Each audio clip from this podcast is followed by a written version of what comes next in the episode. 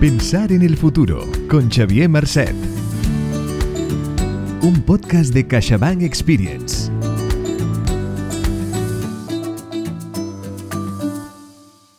Bienvenidos a CaixaBank Experience. Hoy tenemos una conversación con Xavier Marcet, autor de Esquivar la mediocridad y crecer haciendo crecer.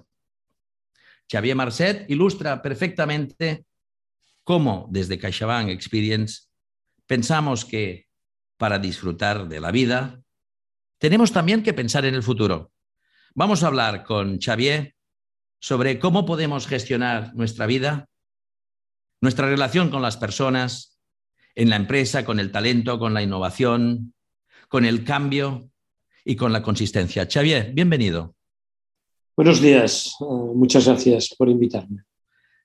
Nuestro invitado de hoy, Xavier Marcet, tiene una extraordinaria capacidad innata para divulgar conceptos, ideas y pensamientos de un modo absolutamente estimulante, único. Escuchar a Xavier Marcet, que es un humanista apasionado por la tecnología y la innovación, pero también una persona apasionada por pensar bien, nos ayuda a tener un impacto mayor en nuestras vidas y en nuestro bienestar en un entorno tan importante como el mundo del trabajo.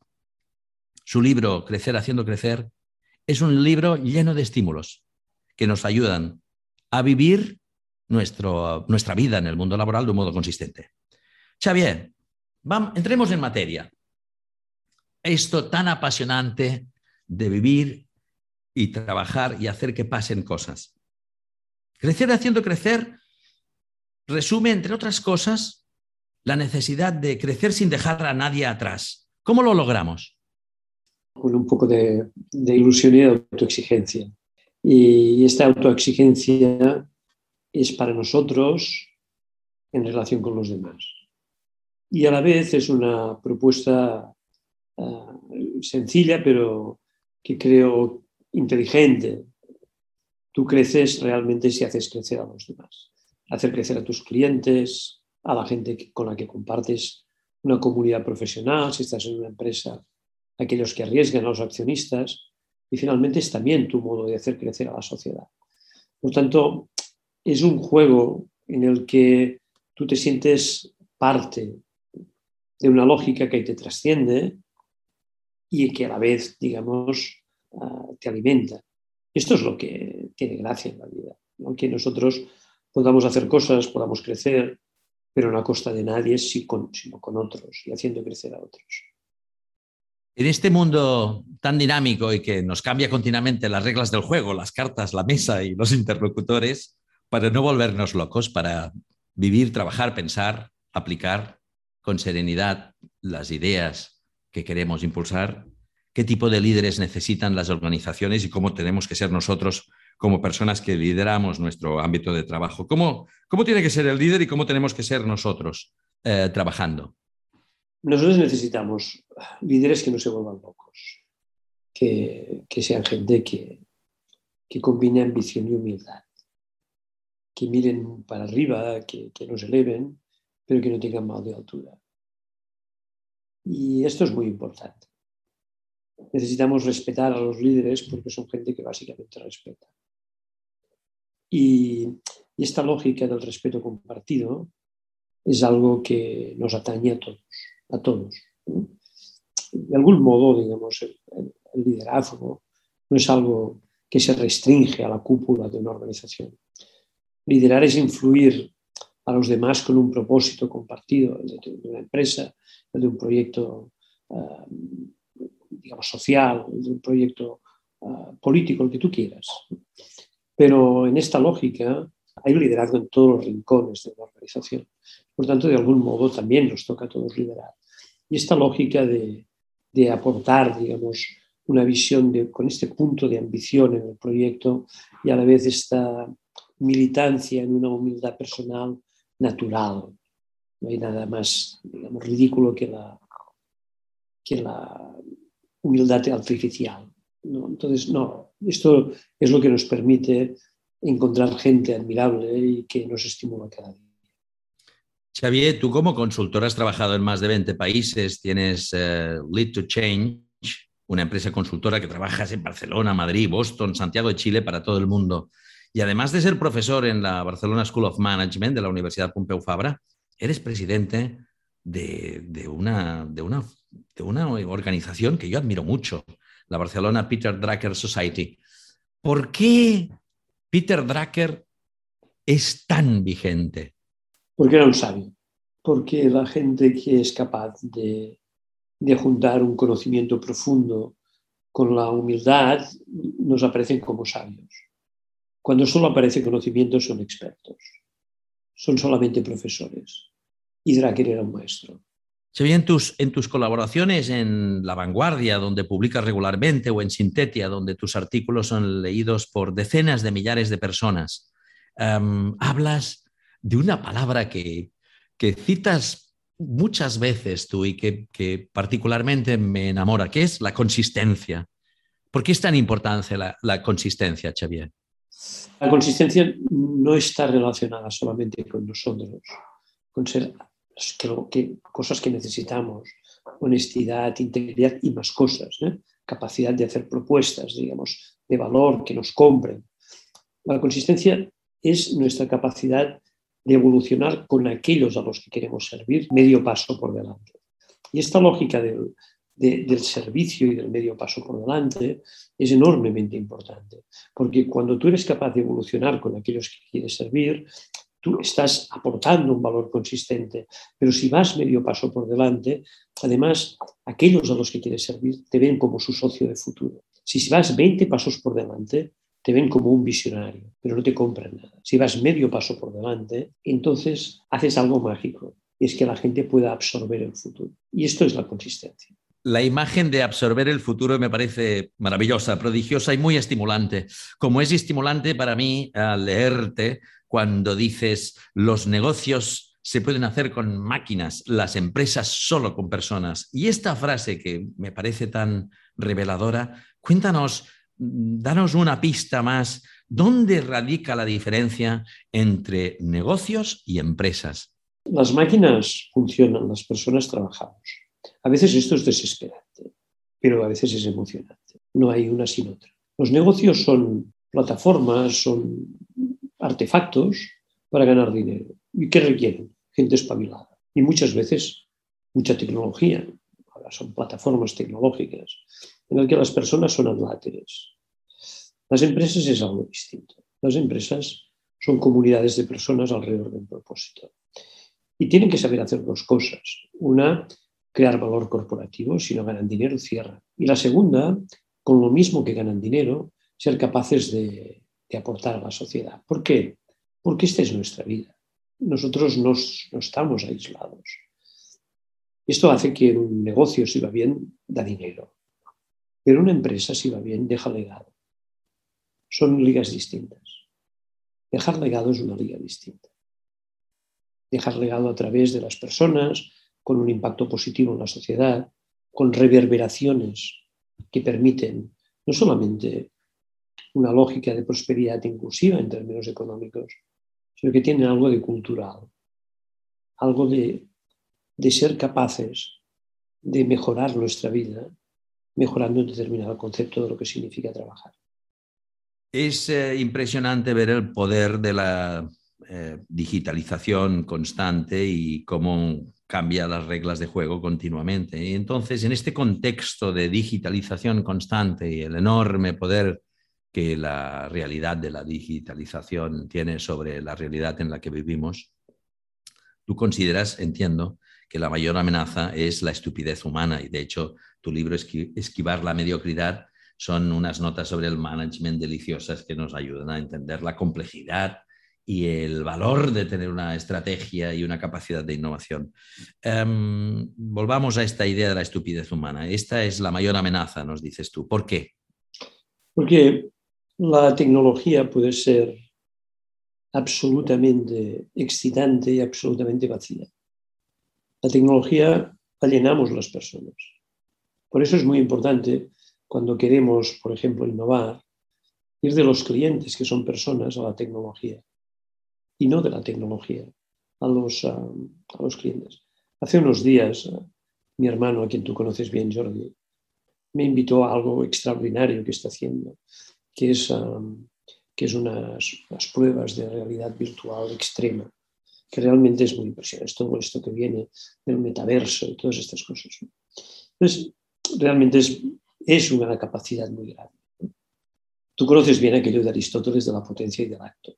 Bueno, esto es potencia. Nosotros necesitamos uh, dar sentido a las cosas. Necesitamos mucha tecnología con sentido. Y aquellos que creen que la propia tecnología es el sentido, tienen un enorme, un enorme riesgo de vacuidad. Lo vacuo, por tecnológico que esté rodeado, es vacuo. Nosotros necesitamos toda la tecnología del mundo con sentido. Por eso hoy día es importante tener profesionales que sean tecnólogos que abracen el humanismo y humanistas que abracen la tecnología, porque necesitamos las dos cosas. Si solo somos humanistas y no queremos ver todo este potencial, nos perdemos una gran oportunidad de crecer y de hacer crecer. Si somos tecnólogos y no entendemos que lo que da sentido a la tecnología son las personas, entonces nos convertimos en paparazzi. Una frase maravillosa de Albert Camus, Premio Nobel de Literatura del 57, que dice que hay que acercar el industrial al poeta y el poeta al industrial, que creo que estás eh, dándonos aquí la pista. Por tanto, eh, tenemos que aprender y tú recomiendas desaprender. ¿Cómo debe ser nuestra relación con el verbo y la realidad y la voluntad de aprender y de desaprender? Tú debes aprender tienes que hacer una reflexión personal, nadie te dice lo que tienes que desaprender. Y, desaprender todo sería una estupidez inmensa. Imagínate, Jordi, que tú eres capaz de citar, digamos, siempre oportunamente tanta gente, desaprendieras esto, perderías tu personalidad. No, esto no, esto no es. No, pero en cambio hay cosas que nosotros eh, tenemos que estar muy al tanto, porque son cosas que antes nos funcionaban, pero que cambian los contextos y dejan de tener impacto. Nadie te lo dice. Y si no cambias, llega un día que acaba siendo una caricatura de tú mismo. Entonces es muy importante estar siempre atento. Aprenderlo, aprender es otra cosa. Aprender es este esfuerzo, digamos, por construir nuestro propio futuro. Y, esto, en esto no tendrás nunca un empacho. A veces, digamos, te será más útil o menos, pero aquí el problema no es esto. El problema, digamos, es cómo operativizas lo que has aprendido. Pero aprenderlo no, es necesario. Entonces, hay una cosa que será muy importante en el futuro, que es que esta lógica de aprender y desaprender se va a dar cuando la gente esté en ecosistemas de aprendizaje. Lo que me preocupa es la gente que no está en ecosistemas de aprendizaje. una cosa es el aprendizaje y otra la formación. Tú puedes ir mucho a clase y aprender poco. No, no, tú necesitas un ecosistema de aprendizaje. Y esto es una cosa distinta. Y lo que debe, debe digamos, realmente importarnos es cómo somos capaces de brindar, ojalá a todo el mundo, ecosistemas de aprendizaje. Los que no estén en un ecosistema de aprendizaje van a descabalgar. Las empresas son magníficos ecosistemas, deben ser magníficos ecosistemas de aprendizaje, por cierto, para pasar a la segunda parte de nuestro podcast, donde me gustaría mm, citarte unas frases muy reveladoras de tu libro que a mí me entusiasman particularmente. Me gustará que las comentes como si fuese. Citarte a ti y ver qué nos dices al citarte. Eh, antes, como cortina, digo dos cosas. Ayer por la noche leía un libro fundamental y lo empezaba y las dos primeras páginas eran tan gloriosas que dejé medio lápiz subrayando. Tengo esta sensación cuando te escucho, Xavier, y no soy único, porque alguien tan poderoso como el profesor Henry Chesbrook, impulsor del concepto de innovación abierta, dice sobre tu libro Esquivar la mediocridad. Cito a Henry Chesbrook. El autor nos recuerda que siempre debemos empezar con la gente. Es crucial atraer a las personas adecuadas porque el talento llama al talento. Cuando te leemos, cuando te escuchamos, cuando te seguimos, estamos haciendo una inmersión en el talento. Y para los que nos escuchan, como colofón, digo algunas frases poderosísimas, admirables, que son como los cimientos de una iglesia o los arbotantes que sujetan las paredes de un edificio. Voy a una cita y tú nos dices si quieres comentarla. Cito a Xavier Marcet. Cuando los clientes tienen que decirte qué necesitas, es que vas tarde. ¿Cómo lo ves? Lo más importante es eh, ser cada día nos tenemos que hacer esta pregunta y intentar contestarla. ¿Qué necesitan mis clientes que no me sepan expresar? Y contestar nosotros antes que ellos. Como persona que tiene una empresa, me parece tan profundamente estimulante escuchar a alguien que te invita a ser una mejor versión de tú mismo, seas directivo o empleado, da lo mismo, a cuidar a tu cliente. Otra, otra frase tuya que me parece maravillosa. Cito, a las reuniones hay que ir pensado. Sí, porque la exhibición de improvisar la superan pocos. Cito otra frase de tu libro. La brevedad es una expresión de respeto hacia los demás y su tiempo. Sí, deberíamos, ah, deberíamos intentar que nunca nos rodeáramos de, de más pesados que los que estadísticamente nos tocan. Y dos frases más de tu libro tan, que tanto agradezco tener la suerte de leer y de haber publicado. Em, las cadenas de respeto tienen mucho más impacto que las cadenas de mando. El respeto es, eh, la, el respeto es la, base. El respeto de, de, arriba abajo, de abajo arriba, por los costados.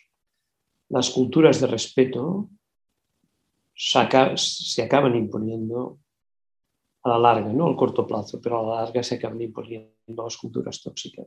Ante una cultura tóxica lo que hay que construir es una cultura de respeto y militar. Y una frase más de este libro tuyo, cito, busquemos la eficiencia en las máquinas y la diferencia en las personas.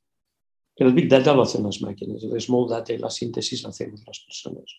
Si no sabemos hacer síntesis, no sabremos tomar decisiones. Caeremos solamente en la trampa de las máquinas, que es proponernos la parálisis por análisis.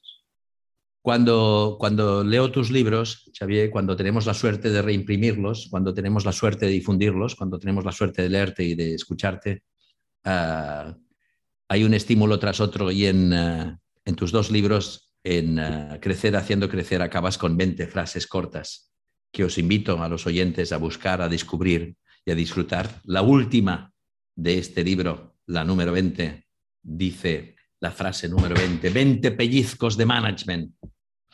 Perfeccionar la queja no sirve de nada. Y la última de las 10 con las que terminas tu libro, Esquivar la mediocridad, el consejo 10, que es un decálogo magnífico, nos aconseja, te cito de nuevo, dejarse de tonterías. Xavier Marcet, para concluir, Contigo aprendemos a pensar y a querer actuar y a poner en armonía y en acción el pensamiento al servicio de la empresa y de las personas. ¿Cuál es, si tuvieses que hacer la meta respuesta a, la, a todas las preguntas que te formula la gente en tus múltiples conferencias por todo el mundo y en tus sesiones de, de management y de saber pensar, ¿Qué es lo que crees que más le inquieta a las personas hoy? ¿Y cuál es, digámoslo así, tu llave maestra con la que concluiríamos esta aproximación a tu obra? ¿Cuál es la mega pregunta y cuál es el intento de respuesta llave maestra? Yo creo que el mundo está lleno de, gente admirable. Y estos libros uh, responden a intentar, digamos, retener lo que aprendemos de la gente admirable. Está lleno de estúpidos el mundo y de gente de mala fe. Pero hay gente admirable. De los estúpidos y los de mala fe, no te obsesiones, tampoco te olvides, pero garantiza que los de admirables no te pasan por alto. Estos libros eh, son un homenaje a la gente admirable de la que uno se encuentra, de la que uno aprende. Al final son simplemente una nota a pie de página de lo que ellos hacen. No, no, nuestra forma de rescatarnos es encontrar gente admirable y a través de la gente admirable intentar crecer un poco a su lado. Pues Xavier Marcet, en CaixaBank Experience tenemos la suerte de poderte invitar y escuchar en este capítulo que nos eh, enmarca y conmina a disfrutar de la vida y a pensar en el futuro, que es donde va a pasar el resto de nuestras vidas. leerte es muy estimulante y es hermoso contemplar que Peter Drucker tiene tan brillantes seguidores. para los que para los que quieren disfrutar del mundo de, actuar en su propia vida en su propia vida y en relación a los demás, leer a Xavier Marcet es un extraordinario catalizador. Xavier, CaixaBank Experience, qué suerte tenemos de escucharte. Uh, muchas gracias y qué suerte tienen los que ahora pueden venir a buscarte por redes o por donde sea y empezar a leerte. Muchas gracias. Gracias a vosotros, de verdad. Y en el próximo capítulo nos acompañarán Sofía de la Maza y Natalia Gironella, con quienes aprenderemos sobre la anatomía de la comunicación. Síguenos en las redes sociales de CaixaBank Experience para disfrutar de un contenido que te hará la vida más fácil.